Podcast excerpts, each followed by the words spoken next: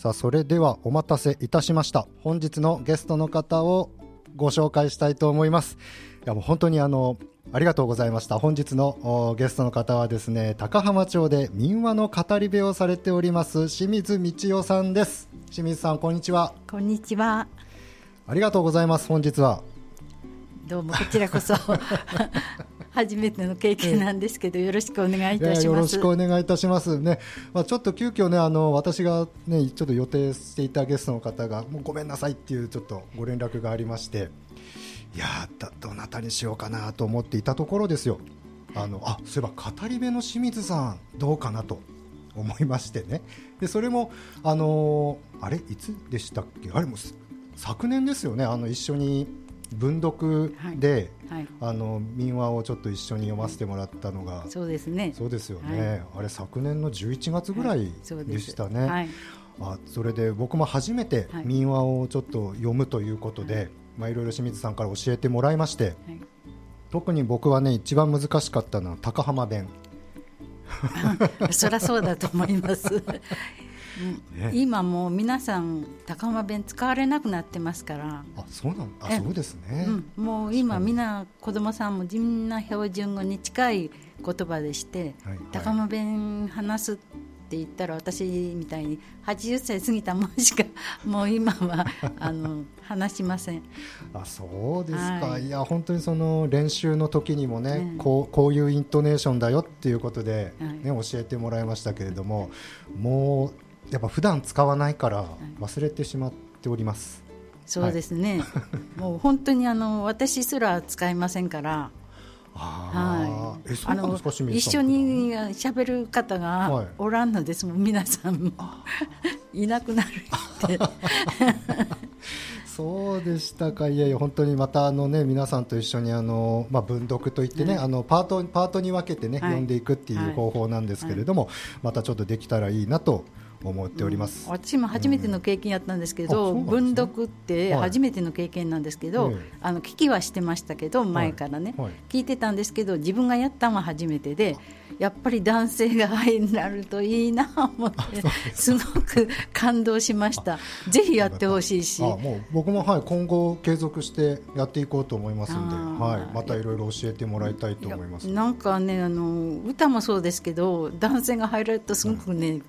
こう引き締まるというかあのいい感じなんです。で今度すごい気に入ったもんで、はい、ぜひ続けてほしいなと思って。ありがとうございます。であなたはうまいですし、はい、ありがとうございます。そう言ってもらえるとそう言っていただけたらすごい嬉しいですもん。いやいや今日はですねその高浜町の民話のことを、まあ、ちょっとまあそのお話も聞きたいなと思うのとやっぱりその清水さんがその民話を始めたきっかけですとかね、まあ、いろんなことをちょっと聞いていきたいなと思うんですけれども、まあ、その前にですね、まあ、さっきあの、まあ、今日はねちょっとあのお車で一緒に来たんですけどこれちょっとみんな皆さんね車の中のトークをぜひ聞いてほしかったなって今 思うんですよ。いやすごいのがそのいや僕民話の語り部さんっていう清水さんっていうのはもう重々知ってるんですけどそれ以外に得意なことが一つ あると、はい、お料理、はい、どどのくらい料理されてるんですか？と言いますか、なんかいろんなコンテストにも出たっていうふうなことを先ほど聞きましたけど。そうですね。もう割とね、うん、コンテストに出るようになったのは年齢重ねてからですけど、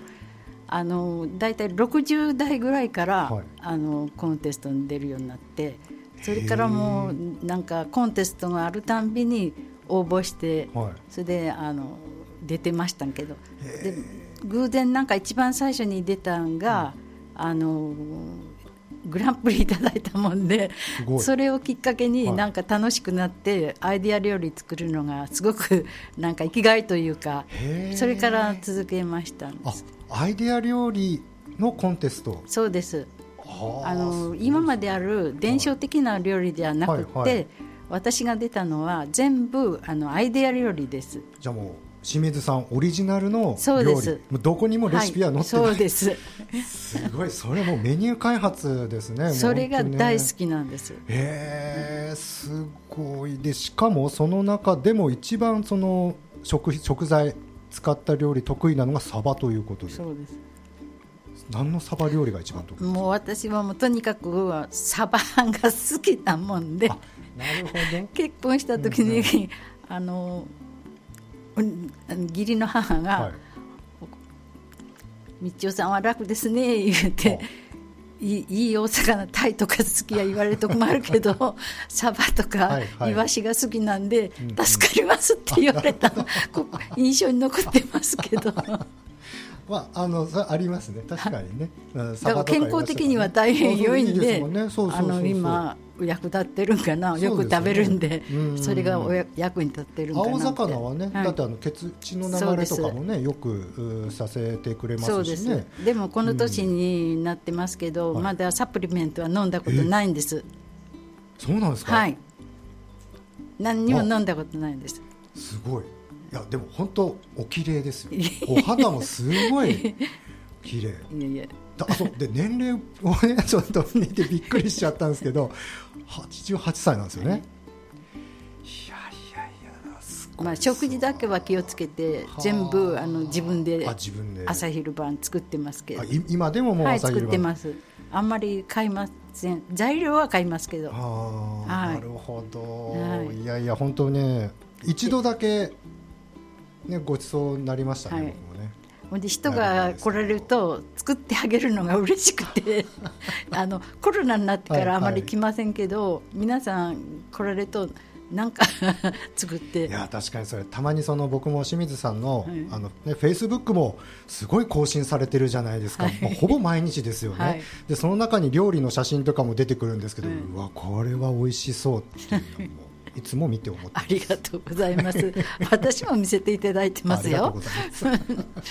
はい。今日はですねそう料理のお話ではないんです。あの語り部のお話ということで、はい、はい。はい、この後ちょっとたっぷりと、はい、え聞いていきたいと思います、はい、一旦ここでお知らせです、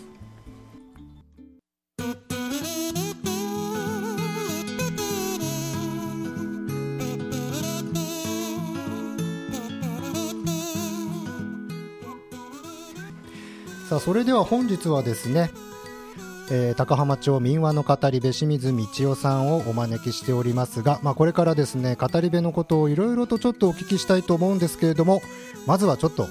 えーね、清水さんにも準備をしていただきたいと思いますのでリクエスト曲いただきました、えー、まずこちらの曲から、えー、ちょっとお聞き皆さんにねお聞きいただこうかなと思います、えー、堀内孝雄で「愛しき日々」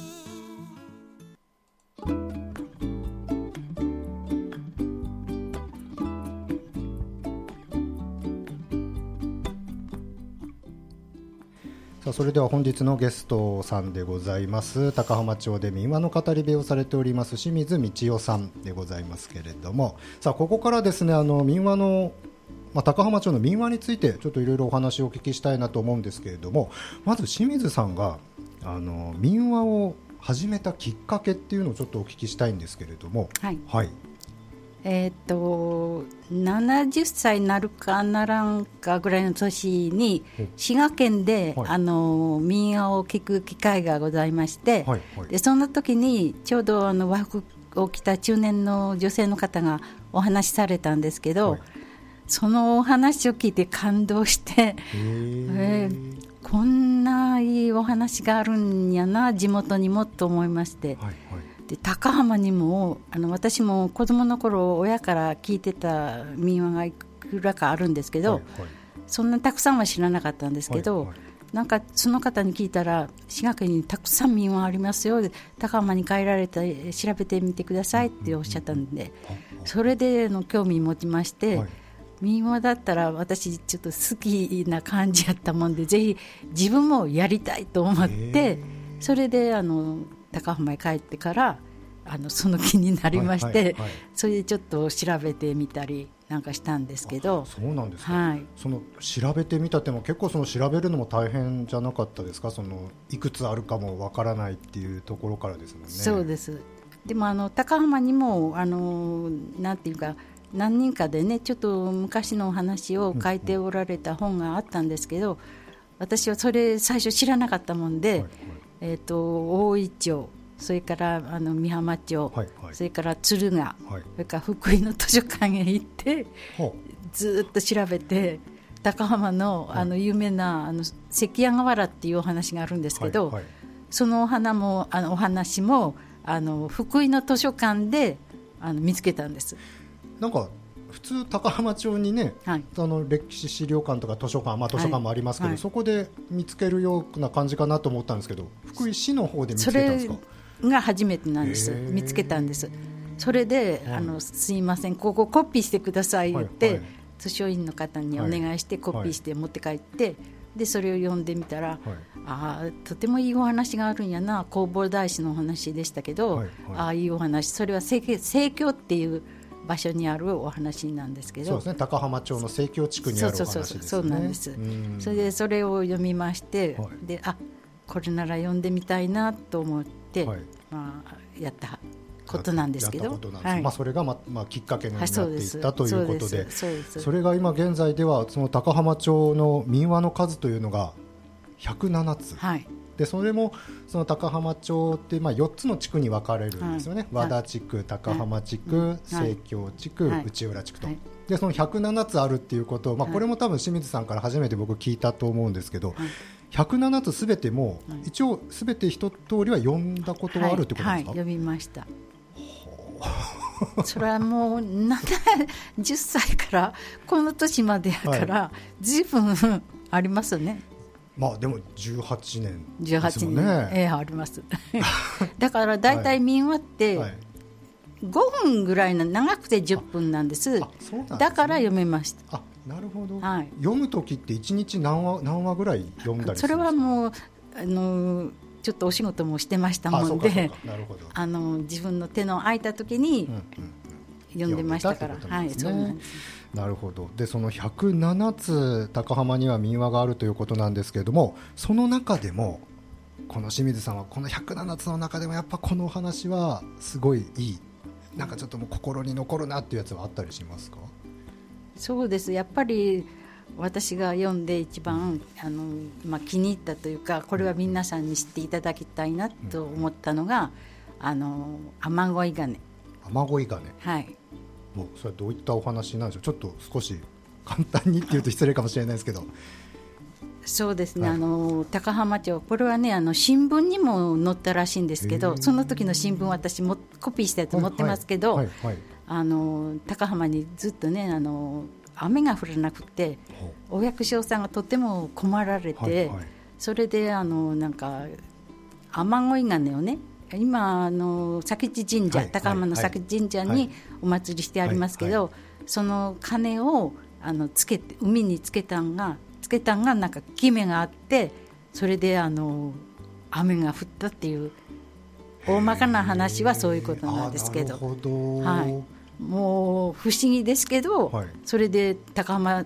の畑とかあの、まあ、お百姓さんですね。皆さんが潤って助かったっていうでその雨乞いをつける時も随分苦労されて役場にも何回もお願いに行かれたんですけど、はい、そんなものは迷信や言うて 役場の方が言われてあの許可にならんかってそれでもまあ熱心に、その熱心にほだされて、まあ、つけることになってその雨乞いの鐘のあの行事をされたそうですあそうなんですか、はい、一度見たことあるのかな？あのその高浜町にある佐吉神社さんのところで、はい、確か宮司さんが案内してくれた記憶が一度あるんですよ、はい、あれって毎回見れるわけじゃないんでしたっけね、ね。なんか何年かに一度とか、ね、そう私もはっきりわからんのですけど、その開けられた年に私がそのお話をあの能舞台で、はい、あの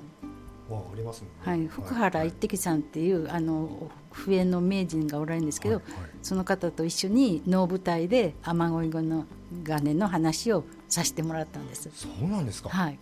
あそういう今でそのコラボといいますか、うん、どなたかと一緒にしてその民話を語るということもあるんですね。でなんかねこうお宮さんの山にこう響き渡ってね、はい。はい、すごいいい感じ。自分で言うのはおかしいんですけど すごいね響き渡って感じが良かったように思うんですけど。気持ちよかったですね、はい、えー、それは僕も聞いてみたかったですね。またちょっとね機会がありましたらその雨乞い郡の話をいっぱいあるんですけど、うん。それをあのなんか高浜町の、うんと、県の文化祭っていうのがあるんですけど、はいはい、その時にあのなんか役員会でなんか雨乞い金の劇を紹介いうことでちょっと私が案を出して、はいはい、でほんなら叩き台原稿書いてもらえんか言われて 私福井新聞社に、はい、あのちょっと電話しまして、はい、それであの間違いありませんかってちょっと教えていただいて、はい、それを参考に、叩き台を演劇の叩き台を作らせてもらって。作れてしまう ほんでそれを舞台に、はい、あのみんなであの演じたんですけど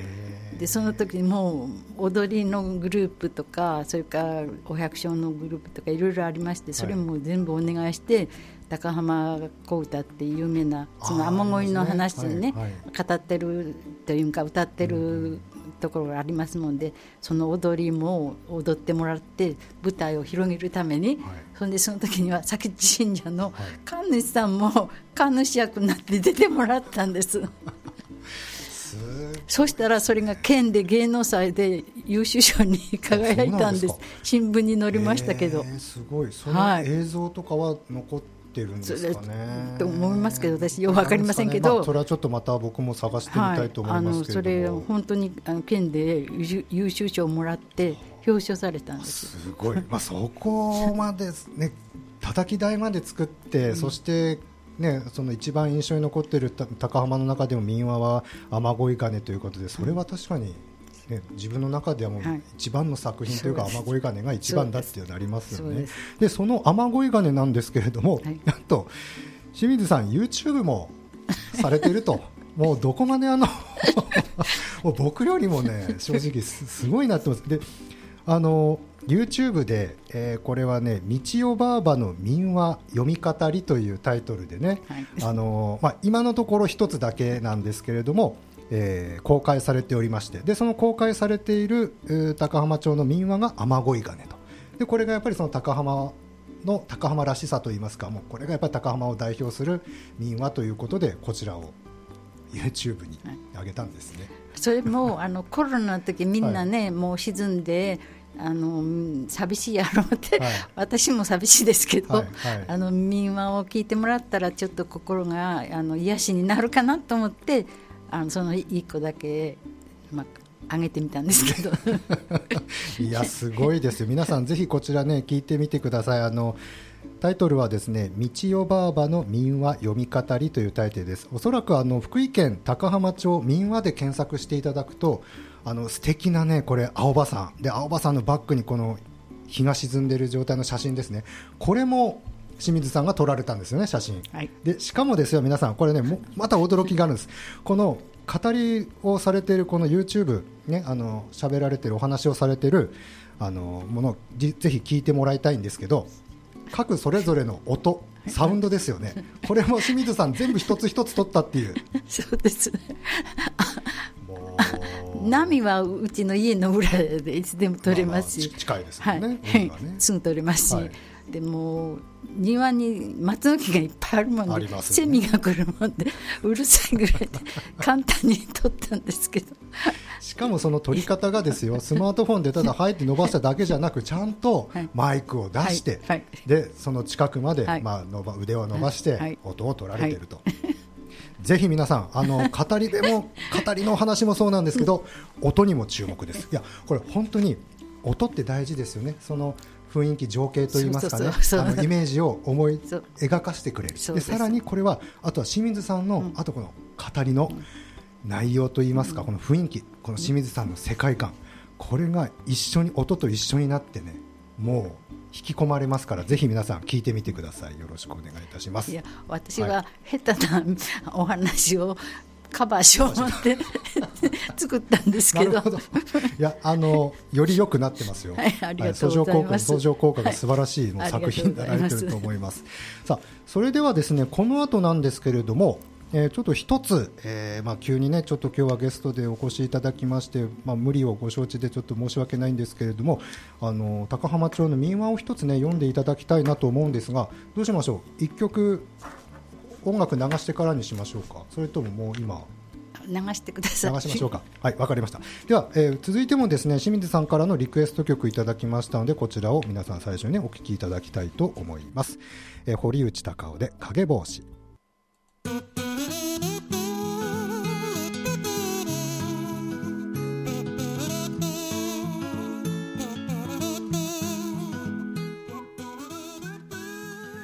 舞鶴市の西市民プラザにあります海の京都 FM 舞鶴マリンステーション京都のスタジオから福井県高浜町在住の出張カメラマン伊藤大輔が生放送でお送りしています「七子チャッタラジオ」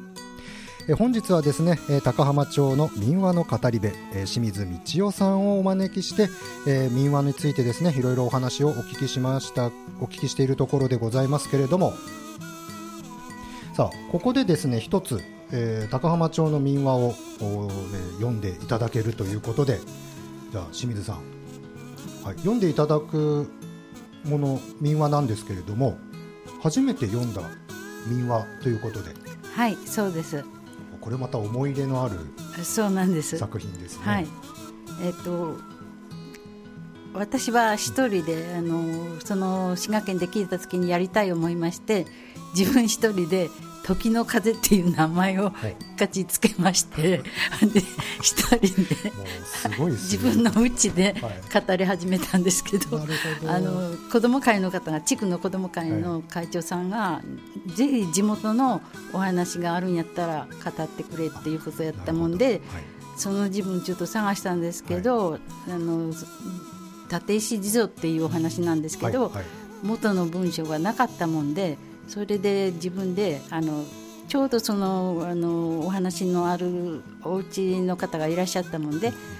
その歴史を全部聞きましてで自分がお話に作り上げてほんで民話らしく ちょっと書いてあの読みましたんですで子ども会がみんな私のうちに来てくれまして。はいはいで子供さんやで今の方やからゲームとかなんか遊んでおられてとても民話なんてその江戸時代のお話なんて聞いてもらえないと思って頭からもう諦めてたんですけど、すごく一生懸命読んでくれて拍手までくれたんで びっくりしたんですけどその作品ですね。その話はいわかりました。それでは、えー、清水さんよろしくお願いいたします。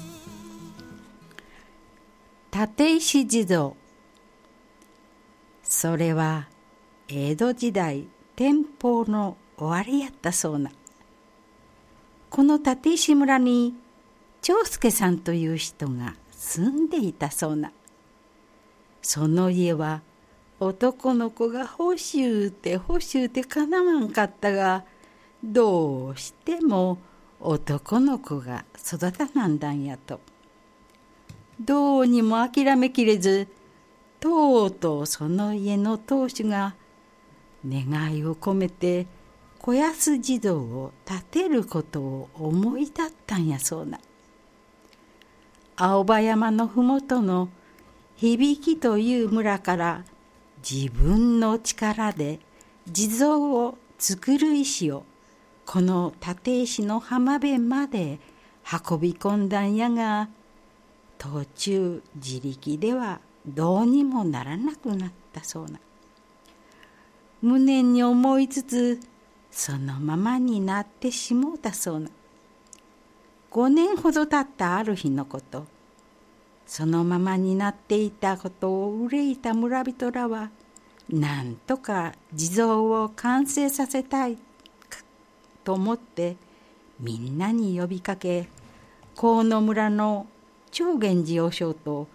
川上村の柑橘寺和尚の二人が願手となって取りかかったそうな。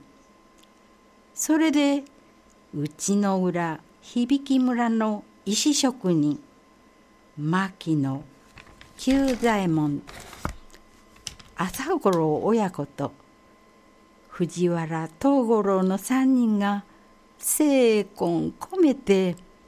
高価三年4月江戸末期にようやく刻まれたんやと。このお地蔵さんは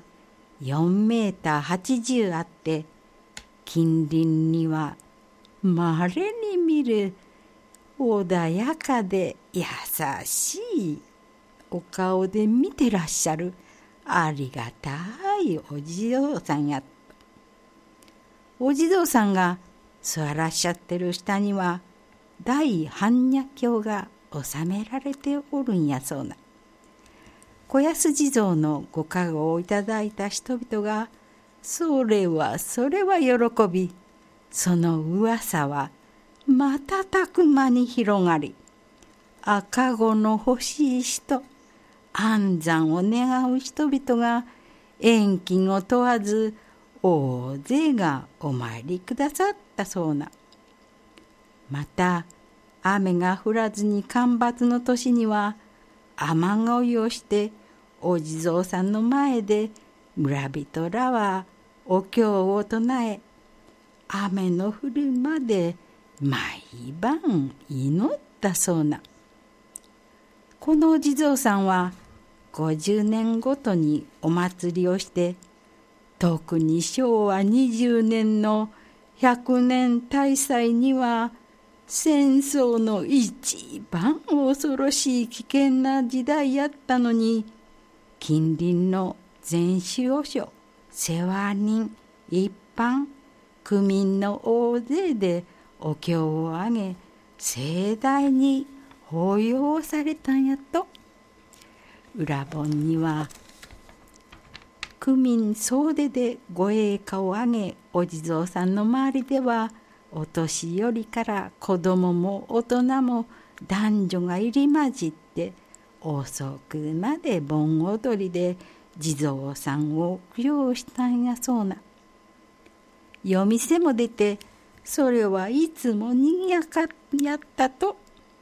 またこの地蔵さんの左の下には高浜塩戸生まれで臨済宗35世あ南山で南山寺第一座になられた主治和尚の石碑もあるんやと。生まれ故郷の高浜の風物をこよなく愛したお嬢さんはある日その情を一辺の死に詩文に託したそうな。青葉山を仰ぐ一番ふさわしいこの場所をお選びなさったそうな。